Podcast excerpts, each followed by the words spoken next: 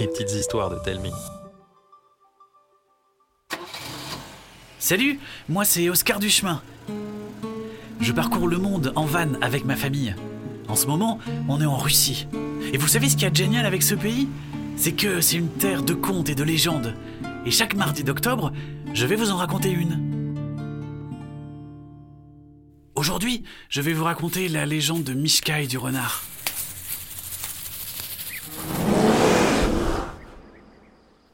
Renard vivait dans un terrier, à côté duquel se dressait une grotte énorme, dans laquelle vivait un ours, qui s'appelait Mishka. Un beau jour, Renard vint lui rendre visite. Mishka, j'ai quelque chose à te proposer. Je te connais, espèce de rusé. C'est encore une idée pour te moquer.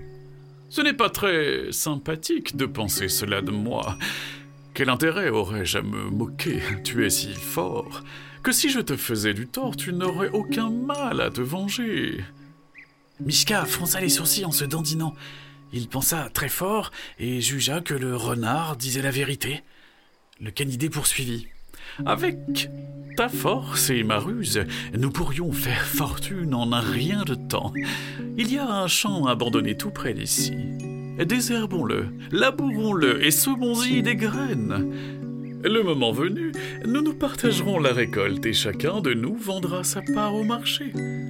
Tu es sûr que tu ne vas pas me rouler dans la farine? Allons, Mishka, nous sommes voisins. Jamais je ne te tromperai.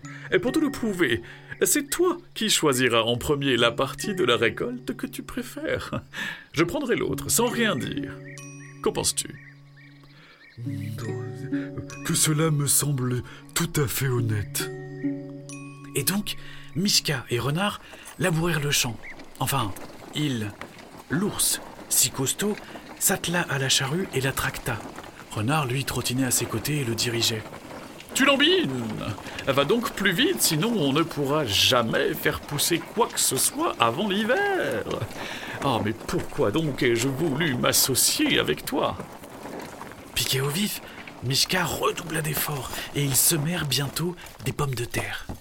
Le champ ne tarda pas à se remplir de fines tiges vertes feuillues sous lesquelles avaient gonflé de gros tubercules.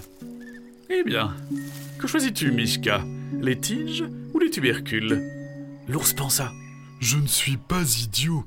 Je ne veux pas prendre ces grosses boules cabossées toutes sales. Personne n'en voudra jamais. Il se dépêcha de cueillir ce que l'on appelle les fans, qui dépassaient de terre. Renard, lui, déterra les tubercules. Puis ils partirent au marché. Et Mishka ne vendit pas une tige, pendant que Renard écoula tout son stock de patates. L'ours aurait pu se fâcher, mais bien au contraire. Au printemps suivant, il vint tout sourire voir son voisin pour lui proposer de s'associer à nouveau. Il choisirait encore sa part en premier. Renard accepta, sans broncher. Mishka laboura du mieux qu'il put, tandis que son ami lui reprochait de traîner. Ils semèrent du blé. Une fois mûrs, ils se partagèrent la récolte. Mishka avait retenu la leçon et voulut cette fois récolter le dessous. Tu ne pourras pas dire que je t'ai forcé. Je me contente de ce qu'il reste. Renard faucha le blé et battit le grain. Mishka, lui, déterra les racines. Au marché, tout le monde se moqua de lui. Et vexé comme un pou, Mishka se rua sur Renard et le défia sur un concours de grognement. Le vainqueur pourrait dévorer l'autre. L'ours, confiant, gonfla sa poitrine, ouvrit si grand sa gueule qu'il ferma les yeux. Il lança un hurlement si puissant que la terre trembla et la tête lui tourna. Renard profita de sa confusion et se sauva. Et aujourd'hui encore, personne n'a réussi à l'attraper.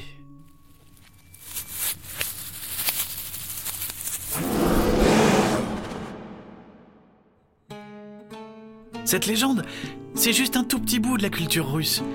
Si vous voulez en savoir plus sur la Russie, on a écrit un carnet de voyage avec mes parents et ma sœur. On y parle de nos rencontres avec ses habitants, de leurs coutumes, des animaux, des monuments. Vous pourrez même apprendre quelques mots de russe. Il y a aussi des jeux et on a glissé des tas d'autocollants. Rendez-vous sur lesminimondes.fr, les mini, M-I-N-I, monde au pluriel, point .fr, pour en savoir plus et le commander.